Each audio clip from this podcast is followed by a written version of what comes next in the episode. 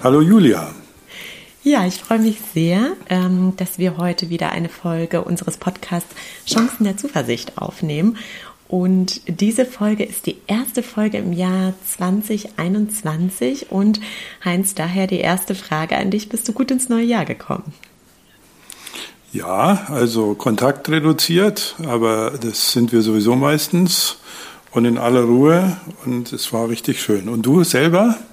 Ja, vielen Dank. Also bei uns war es, glaube ich, auch der ruhigste Neujahrsstart, den wir bisher so hatten. Ähm, aber auch sehr, sehr schön und ähm, ja, kann mich auch nicht beschweren. Ja, also sind wir gut gestartet und hoffen, dass es ein entspannteres 2021 wird. Ja. Genau, ja, mit, und ähm, genau, mit, mhm. wie, wie, wir früher immer so schön gesagt haben, mit Zuversicht, ne? mit Zuversicht. Mit, ja, mit Zuversicht, ja klar, genau. ja, ja, genau. Und wir hatten ja mal äh, Optimismus, Zuversicht und Hoffnung unterschieden. Und ich glaube, dass Zuversicht tatsächlich die beste Strategie ist. Also zumindest in der Definition, die wir damals für diese drei Begriffe hatten. Äh, ja, Julia, wir haben ja öfter auch mal unsere Coaching-Ausbildung angesprochen. Coach IFB und du hast die, glaube ich, auch in die Shownotes äh, ab und zu mal eingetragen, mhm. zumindest die Internetadresse. Und ich habe mir für dieses neue Jahr nochmal überlegt, welches Thema wir besprechen könnten und sollten. Und mir ist aufgefallen, dass komischerweise oder vielleicht nicht komischerweise gerade im letzten Jahr das Thema Entscheiden für viele meiner Coaching-Klienten eine wichtige Rolle gespielt hat. Man könnte ja meinen, unter Corona-Bedingungen kann man gar nicht mehr so viel entscheiden, mhm. aber es sind doch sehr viele Themen um die Frage der richtigen Entscheidung gekreist und deswegen habe ich mir gedacht, darüber könnten wir mal reden. Ja, das finde ich ein ähm, sehr, sehr spannendes Thema, denn als du gerade gesagt hast, ähm, lass uns doch über Entscheidungen treffen, habe ich auch kurz drüber nachgedacht und ich finde das Thema so spannend, weil wir eigentlich ständig Entscheidungen treffen. Also wir treffen täglich, ich weiß gar nicht, wie viele Entscheidungen, das ist bestimmt eine sehr, sehr hohe Zahl. Und mhm. Ähm, mhm. es gibt natürlich große Entscheidungen, es gibt äh, kleine Entscheidungen. Wir versuchen immer die richtige Entscheidung zu treffen, so wie du es gerade ja. gesagt hast. Und ähm, ja, ich würde sehr gerne drüber reden. Und weißt du, was ich zum Beispiel auch ganz spannend finde, und ich weiß gar nicht, ob wir darauf eingehen, aber das können wir erst ähm, Step by Step machen, mhm. aber auch so die ganzen unterbewussten Entscheidungen zum Beispiel, die wir, äh, die wir mhm. treffen, ähm, das finde ich ist auch ein ganz spannendes Thema. Aber ähm, wie würdest du denn das Thema eingrenzen? Worum geht es bei deinen Klienten ähm, meistens, ähm, wenn es um die Entscheidung geht? Da geht es wahrscheinlich um eine große Entscheidung, die bestmöglich dann entschieden werden sollte. Mhm.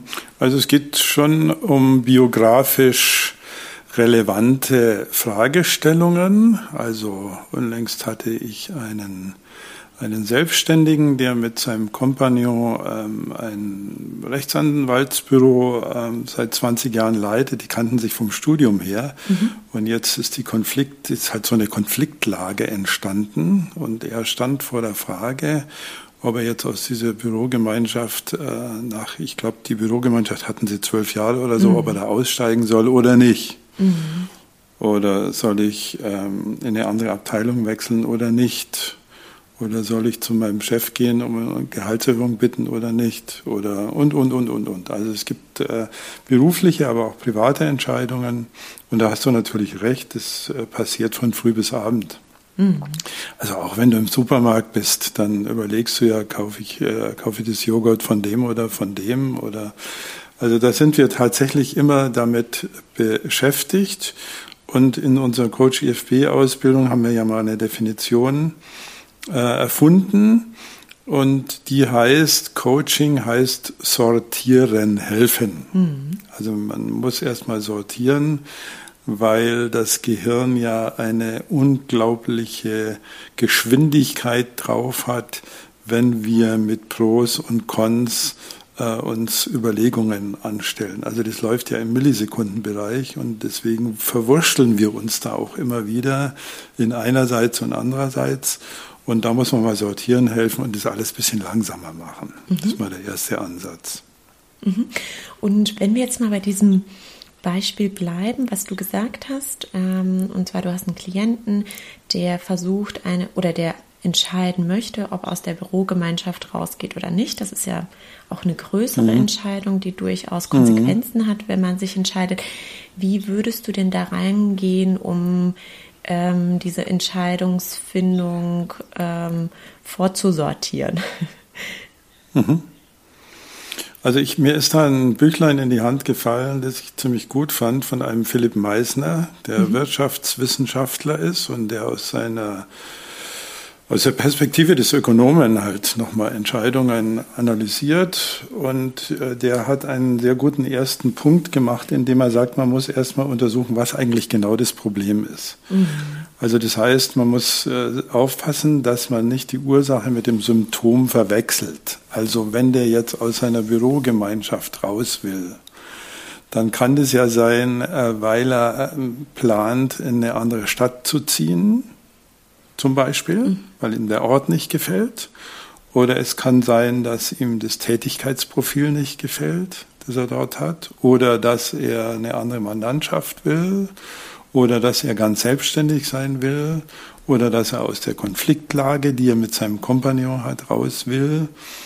Und äh, man muss erst mal schauen, äh, dass man tatsächlich näher an den Ursachen entscheidet und weniger an den Symptomen. Also nur weil mhm. du mal mit einem Chef nicht kannst äh, und es sich tatsächlich auch sehr belastet, ist es vielleicht nicht klug, deswegen gleich das Unternehmen zu wechseln. Mhm. Also man muss erst mal schauen, was ist eigentlich. Das wäre für mich immer der, der, der erste Schritt. Also da mit meinen Klienten zu arbeiten was ist denn eigentlich, was ist denn, was, also der Meißner hat es so formuliert, was ist denn, was genau ist das Problem?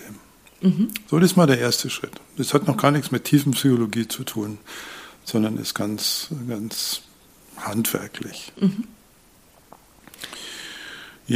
Ja, ich glaube, du wolltest gerade was. Ja, fragen. ich habe gerade überlegt, ich, ich, und ähm, das, ist eine, das ist eine interessante Herangehensweise, denn äh, diese Problemdefinition, das stellt eine Basis dar, die ja danach wahrscheinlich ganz neue auch Entscheidungsmöglichkeiten bietet, die man vielleicht auch vorher gar nicht so gesehen hat, wenn man wirklich das Problem definiert. Das finde ich gerade sehr interessant, von, von der Stelle weiterzugehen. Ja, und da spielt uns das Unbewusste äh, oft eine einen Streich, eine, eine ungute Rolle. Also wir haben irgendein ungutes Gefühl und ungute Gefühle lösen ja unter anderem auch Fluchtreflexe mhm. aus. Also wir wollen mhm. da weg. Aber wir analysieren dann manchmal nicht mehr genau genug, wo denn eigentlich das ungute Gefühl mhm. herkommt. Und wir meinen, es ist die Firma, aber es ist nur der Chef. So. Ähm, also du hast völlig recht, das, das, öffnet sozusagen den Problemraum, in dem man sich dann äh, umgucken kann.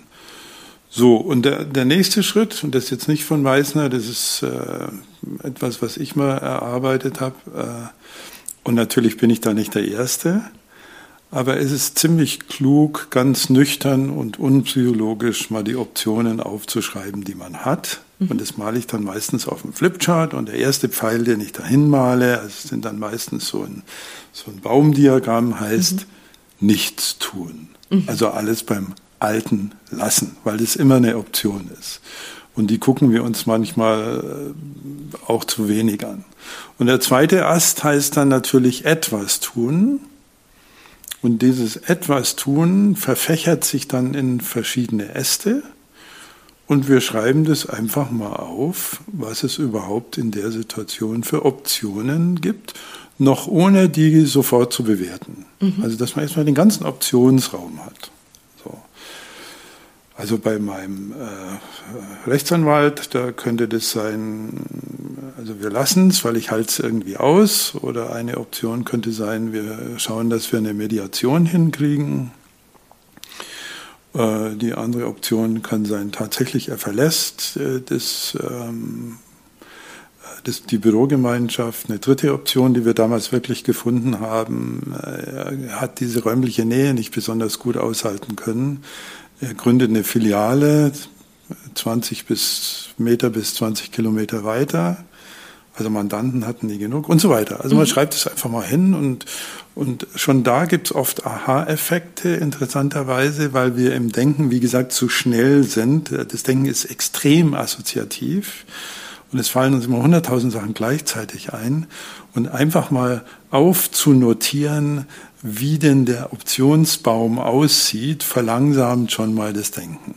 Mhm. Und dann kann man sich, das kann man sich diesen Blumenstrauß an Möglichkeiten mal angucken.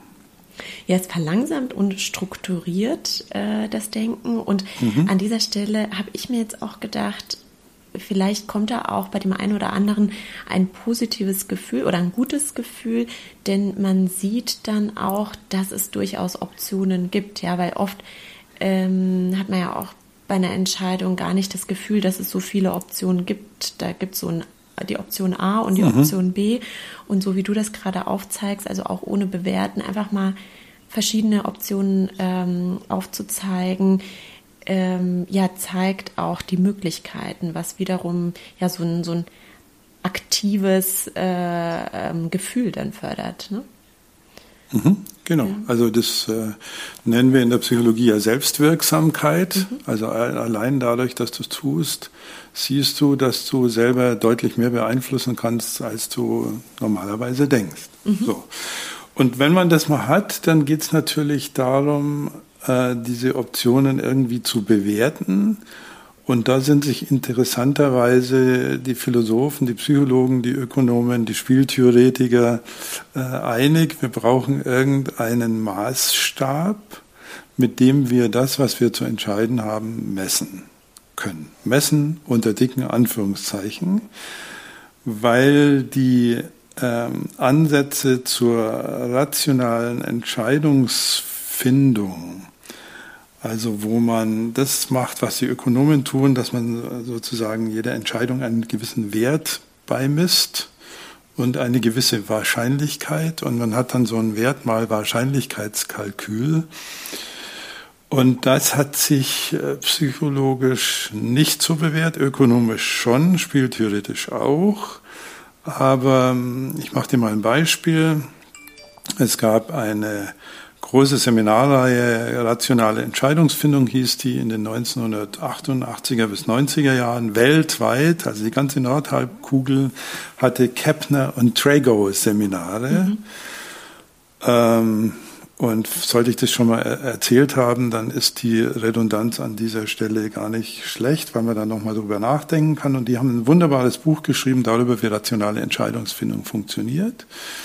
Und dann aber 15 Jahre später hm, zugegeben, es funktioniert halt doch nicht, weil wenn du dir das optimale Auto aussuchst, äh, nach bestimmten Kriterien, dann, ich kann mich noch gut erinnern, wir haben das mal ein kleines Experiment gemacht, dann kam unten der Fiat Panda raus und dann haben die Leute schnell oben korrigiert, also nee, er darf doch ein bisschen mehr brauchen oder er darf ein bisschen mehr kosten, damit es auf keinen Fall der Fiat Panda wird. So, also ich äh, mache jetzt keine äh, Werbung für oder gegen Fiat und es ist auch schon lange her und die bauen gute Autos. Aber nur mal, um zu zeigen, dass letztlich dann doch noch eine emotionale Bewertung, äh, das, was wir uns rational so überlegen, toppt. Das ist einfach ein psychologisches Faktum, mhm. mit dem wir leben müssen. Mhm.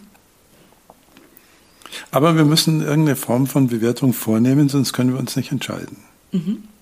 Und was wäre da deine Empfehlung?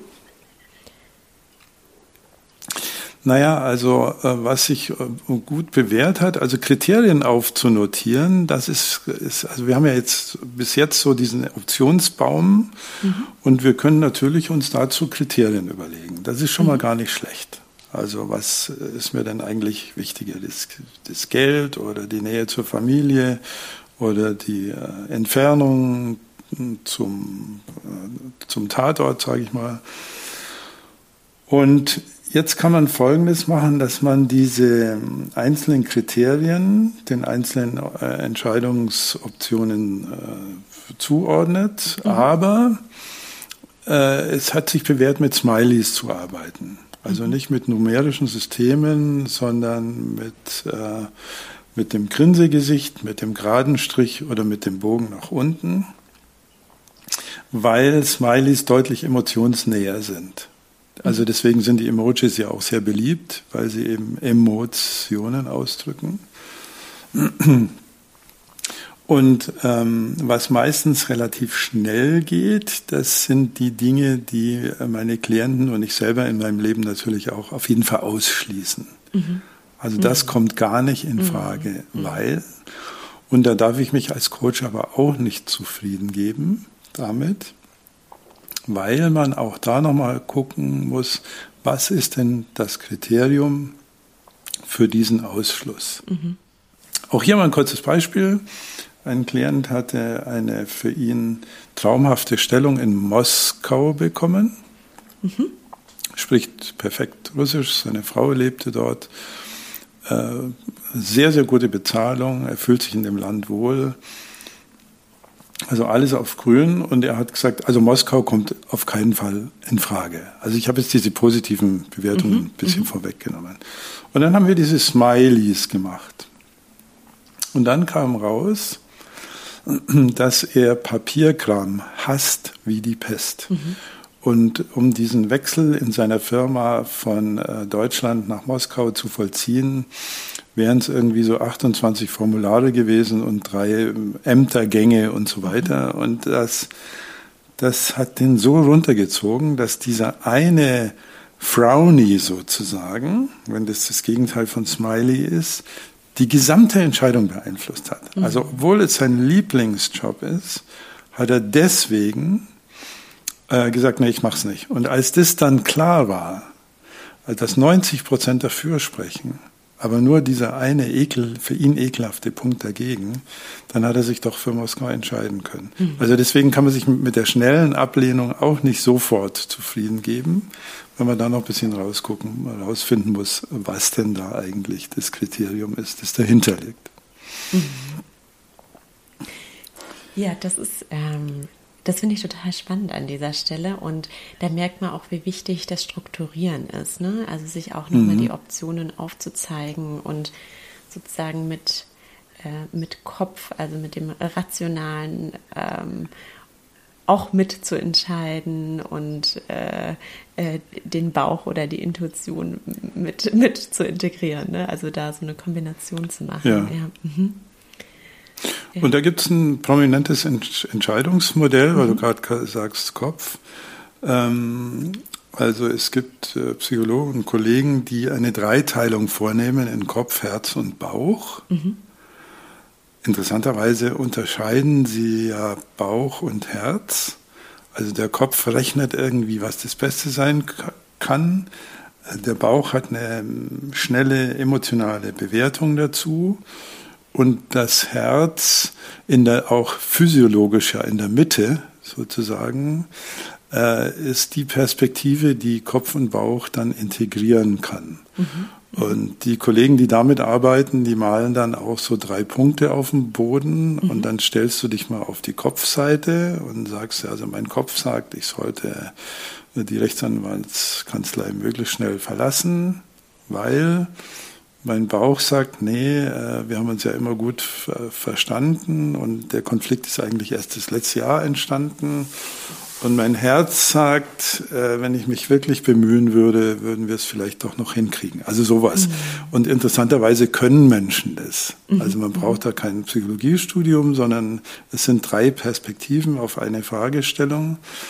Und ähm, ich arbeite selten damit. Äh, vielleicht ist mein Herz noch nicht ganz dabei, aber wenn ich es mal gemacht habe oder die paar Mal, wo ich es gemacht habe, war ich sehr erstaunt, wie schnell äh, Menschen in der Lage sind, diese drei unterschiedlichen Perspektiven ähm, mit Leben zu füllen mhm. und zu vertonen. Mhm. So.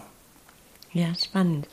Na, ja, mhm. vielleicht nochmal zum, zum Punkt 3, um da anzusetzen, was ich auch interessant finde, und zwar, ähm, manchmal sind ja Entscheidungsprozesse sehr schwierig und ähm, es gibt ja auch den Spruch, die Qual der Wahl, also dass man, dass man dann äh, mhm. sich richtig mhm. quält, um, um, die Entscheidung zu treffen und sich mhm. dann so ein bisschen ähm, ja äh, da vielleicht so mit Scheuklappen ähm, auf diese Entscheidung schaut. Und ähm, bei Punkt 3, also diese Optionen zu bewerten, da finde ich auch interessant, dass man da von der Entscheidung auch so ein bisschen einen Schritt erstmal wegmacht und über sich selbst mhm. reflektiert mhm. und überlegt, was mhm. ist mir denn wichtig? Ne? Also was, was sind denn meine Werte?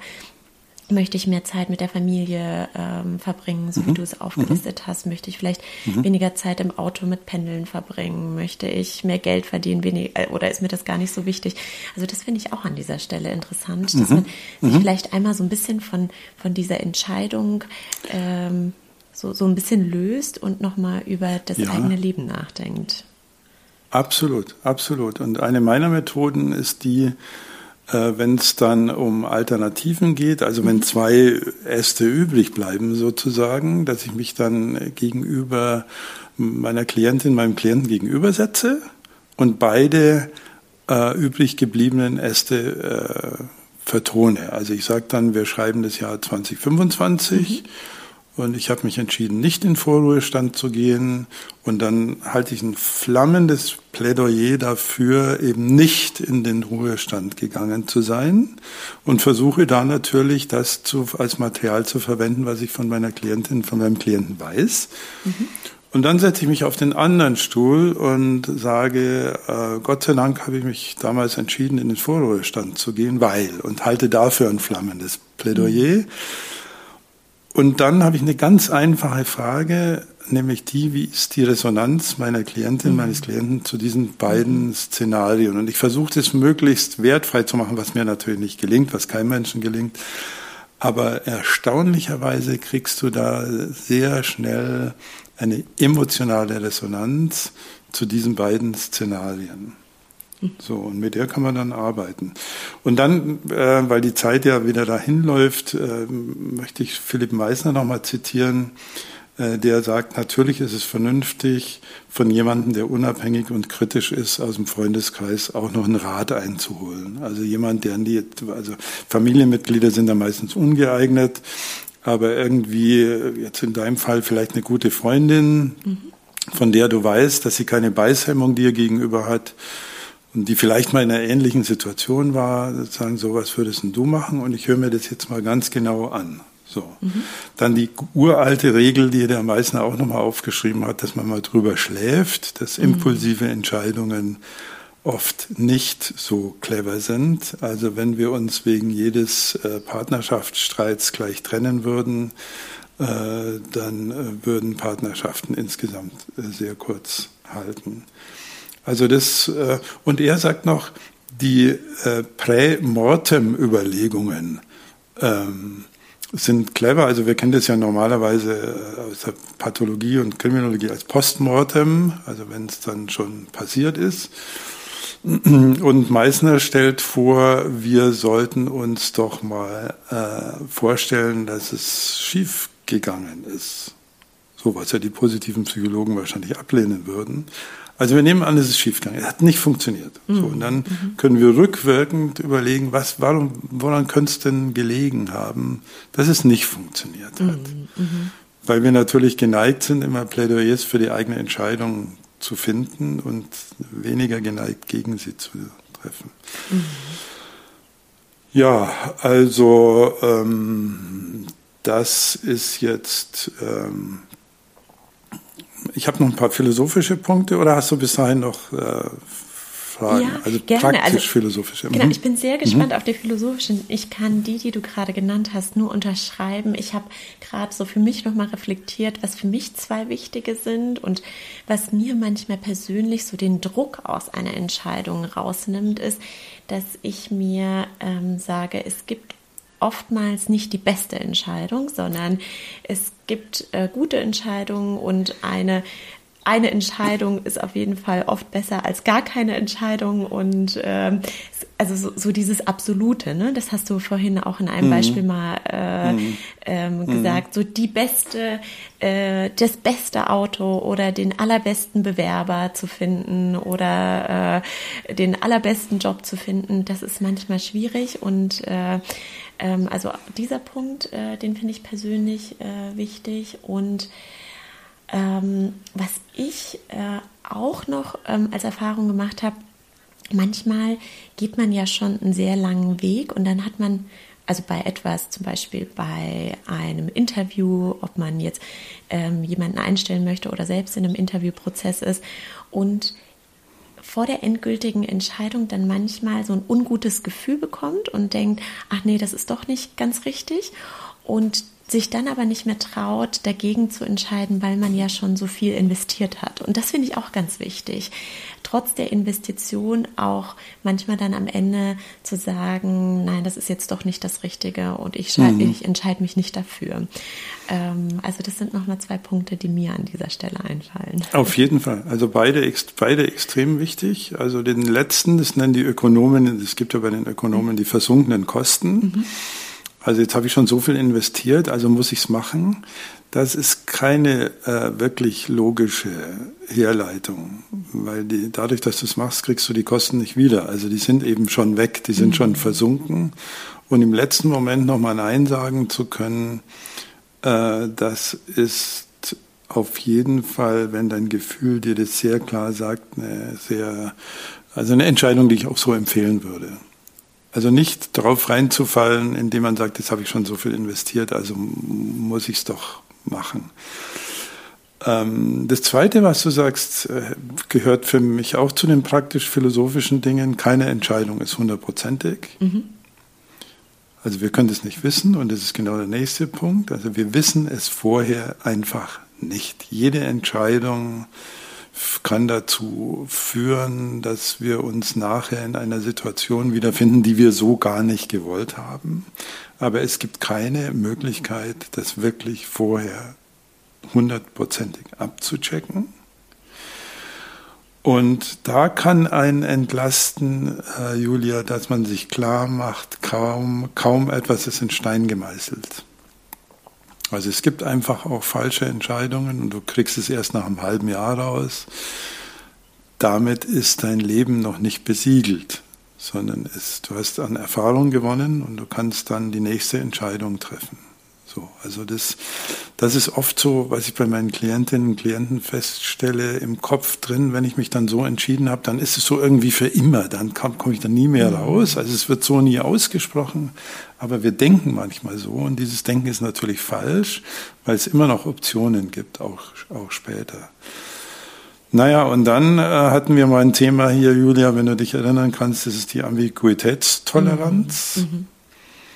Weil wir immer im Kopf Schach spielen und wenn die weißen Figuren ziehen, ziehen gleich die schwarzen auch. Also mhm. eigentlich sollte ich das machen und dann ziehen die schwarzen und sagen, nee, das solltest du lieber nicht machen, weil dann ziehen die weißen wieder und sagen, doch, das solltest du doch deswegen machen, weil und da hilft eben dieses Sortieren sehr viel. Aber wir werden Entscheidungen immer so vorfinden, dass wir 60 zu 40 oder 55 mhm. zu 45 und nie 100 zu 0. Also das halte ich für den absolut unwahrscheinlichsten Fall. Und das widerspricht aber der ganz großen Sehnsucht von Menschen, eine 100 zu 0 Entscheidungswelt vorzufinden. Mhm. Also es wäre super, wenn wir es ganz genau wüssten. Und das muss man halt aushalten, dass wir es nicht ganz genau wissen. Mhm. Ja, und weißt du vielleicht auch dieser Punkt, dass ähm, das, was du gerade gesagt hast, also erinnert mich auch daran, dass das, das soll jetzt nicht so negativ klingen, aber wenn man sich für etwas entscheidet, entscheidet man sich in der Regel auch gegen etwas anderes. Ja, also ähm, immer. genau immer. Und das hat ähm, ähm, das ist finde ich auch wichtig, sich das bewusst zu machen, um dann bei einer bestimmten Entscheidung zu bleiben. Also wenn man Leistungssportler werden möchte, dann muss man einfach viel Zeit investieren und kann vielleicht nicht äh, dreimal die Woche mit Freunden essen gehen oder so. Ne? Also das meine ich damit, man entscheidet sich dann zum Beispiel mhm. für den Sport, aber vielleicht gegen die Freizeit im anderen Bereich oder man entscheidet sich äh, für einen Vorstandjob und der viel Zeit kostet, äh, aber gegen, ne, äh, also ähm, versteht das Prinzip. Ähm, ich glaube, das ist auch wichtig, ähm, sich klar zu absolut, machen. Absolut, absolut. Jede Entscheidung für etwas ist eine gegen etwas und die Welt des Abgelehnten ist immer viel größer als die Welt des Angenommenen. Mhm. Also das kommt ja auch noch dazu. Also wie mhm. viel lässt du denn liegen? Mhm. Du wählst aus 100.000 Möglichkeiten eine aus und dann sagst du, wow, da gibt es ja über 90.000 andere, die ich jetzt alle liegen lasse. Mhm. Also es gibt ja auch noch eine Missbalance mhm. zwischen der Menge dessen, was ich ablehnen kann. Ich kann nur einem Element zustimmen und lehne alle anderen damit ab. Mhm. Also das tut dann ja auch weh. Ich ja. hätte, ähm, wenn wir, Julia, am Schluss sind, was hierzu, ja. was ich so, ich hätte noch mein Lieblingszitat von, von Christoph Lichtenberg nochmal mhm. anzubringen. Ein Aphoristiker aus dem vergangenen Jahrhundert, der sagt, ich weiß nicht, ob es besser wird, wenn es anders wird, aber dass es anders werden muss, damit es besser werden kann, das weiß ich. ja. Und äh, das gefällt mir nach wie vor. Seitdem, ich habe das vor zehn Jahren, 15 Jahren das erste Mal gelesen und es gefällt mir bis heute, weil das ist, so ist das Leben. Ja, ich finde das auch großartig. Ähm, das hast du mir auch schon vor einiger Zeit mal gesagt und ähm, das Zitat begleitet mich auch seitdem und ähm, passt sehr gut zu unserer heutigen Folge. ja, Heinz, vielen Dank für ähm, ja, diese Folge über das Thema Entscheidung. Ähm, ich bin überzeugt, dass das äh, dem einen oder anderen Hörer hilft, äh, der vielleicht eine Entscheidung vor sich hat. Ähm, ja, diese drei Schritte durchzugehen. Also vielleicht an dieser Stelle auch noch mal ganz kurz zusammengefasst. Der erste Schritt was ist genau das Problem. Äh, der zweite Schritt, äh, sich mit einem Optionenbaum das mal klar zu machen und zu strukturieren und danach eine Bewertung vorzunehmen. Und ja, wir freuen uns über Feedback. Also ähm, vielen Dank auch für dein Beispiel. Und vielleicht an dieser Stelle, wie hat sich denn dein Klient entschieden? Kannst du das an dieser Stelle sagen? Ja, er hat sich für die Trennung entschieden mit Mediation. Mhm. So. Und also es war so eine Mischung aus Optionen, weil er ja doch gesagt hat, wir waren ja lang zusammen und wir kennen uns aus Studentenzeiten. Leider hat der Kollege die Mediation dann abgelehnt. Ah ja. Mhm. Aber sie konnten doch mit geradem Kopf äh, und geradem Rücken sich da einigermaßen anständig trennen, ohne zu viel Porzellan zu zerschlagen. Mhm. Ja, Wahrscheinlich sind sie beide irgendwie vor. Ich kenne nur einen, aber ich habe so die Vermutung, dass der andere auch nicht unglücklich ist. Mhm. Ja, spannend. War, war auf jeden Fall dann eine große Entscheidung. Und ja, Heinz, ich freue mich auf die nächste Folge. Die kommt in zwei Wochen und ich habe mir eben auch nochmal das Datum rausgeschrieben, am 26. Januar. Wir versuchen ja mhm. so im Zwei-Wochen-Rhythmus ähm, äh, die Folgen rauszubringen. Äh, mal plus minus ein Tag, meistens plus. Aber mhm. genau, die nächste Folge kommt am 26. Januar. Und wir haben noch eine Folge gefunden, die wir vor einiger Zeit mal aufgenommen haben. Und zwar zum Thema Vergleiche. Und ja, darüber würden wir am 26. Januar dann sprechen. Sehr gut. Dankeschön. Heinz, vielen Dank.